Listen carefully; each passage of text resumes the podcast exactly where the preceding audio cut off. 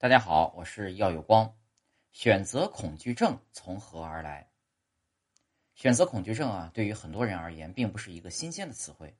在网购点餐时呢，都难免会出现难以抉择的情况，从而浪费大量的时间。那么，如何快速有效的选择出最有利的选项呢？选择恐惧症到底是不是病呢？其实啊，选择恐惧症是一种心理反应。深层次的心理原因呢，主要有以下四点：第一，带有强迫性质的追求完美，将所选事物赋予了太多的意义，直接导致无法轻易的做出抉择；第二，过去曾因为选错而造成重大损失，这种情况呢，也会造成在之后的选择中面临选择困难；第三，独立意识差，害怕承担责任，不自信就是其中表现之一。而导致这种状况的原因呢，通常和一个人的成长环境有关系。若是在非独立状态下成长起来的孩子，成年以后更容易出现抉择困难。第四，有过多的选项，丰富的选项在某种程度上呢是一件折磨人的事，它让选择变得更加困难。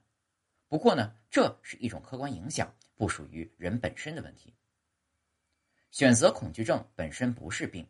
不过呢，如果严重影响了正常生活，可能就需要去看心理医生了。对于这种病症呢，解决方法呢是尽早的克服。对于家长而言，给孩子自主的选择空间，将决定权交给孩子，让孩子从小就敢于对自己的选择负责，这是家长较为成熟的做法。选择一直都存在于我们的生活中，每个人都希望自己能够做出最优的选择。可是呢，我们如何判断自己的选择是不是最有利于自己呢？大家在面对选择的时候，与其纠结不定，不如速战速决。选择其实并不是那么困难，人生许多事情也没有对错之分。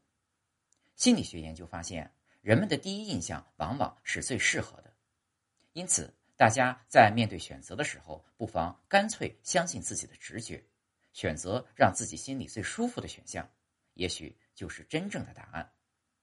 虽然说了这么多，但是对于冷小编来说啊，之所以有选择恐惧症，本质上呢，还是因为穷。